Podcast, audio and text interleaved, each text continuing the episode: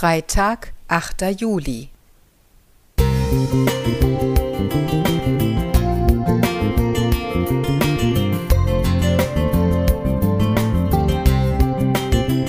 Ein kleiner Lichtblick für den Tag.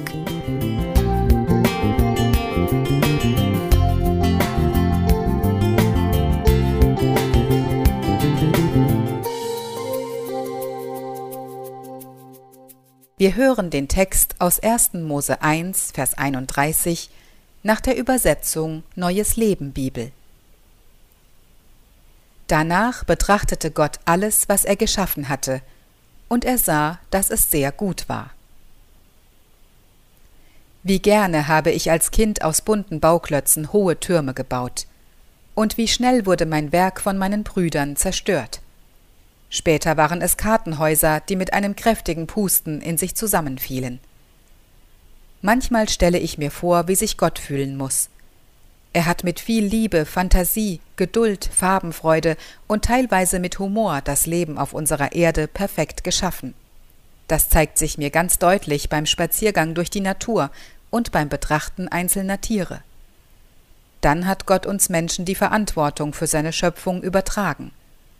Heute frage ich mich oft, warum hat er das nur gemacht?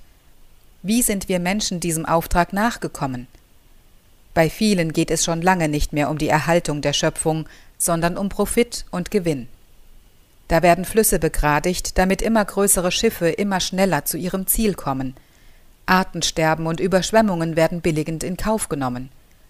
Wälder werden abgeholzt, um mehr Platz für Vieh und den Anbau von Viehfutter zu gewinnen – aber dadurch verlieren wir unsere grünen Lungen, die wir für die Absorption von Kohlendioxid dringend brauchen, und wir berauben Menschen, Pflanzen und Tiere ihres natürlichen Lebensraums.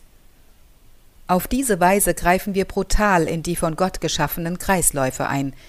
Er hat bei der Schöpfung alles perfekt aufeinander abgestimmt. Das Zusammenleben von Pflanzen, Tieren und uns Menschen hat gut funktioniert. Heute hören wir von Erderwärmung, Klimakrise, Hungersnöten und Kriegen, alles von uns Menschen hervorgerufen. An Gottes Stelle würde ich verzweifeln und diese zerstörungswütige Menschheit aufgeben. Aber was macht Gott? Er gibt uns die Zusage in 1. Mose 8, Vers 22. Solange die Erde besteht, wird es Saat und Ernte geben, Kälte und Hitze, Sommer und Winter, Tag und Nacht. Neues Leben Bibel.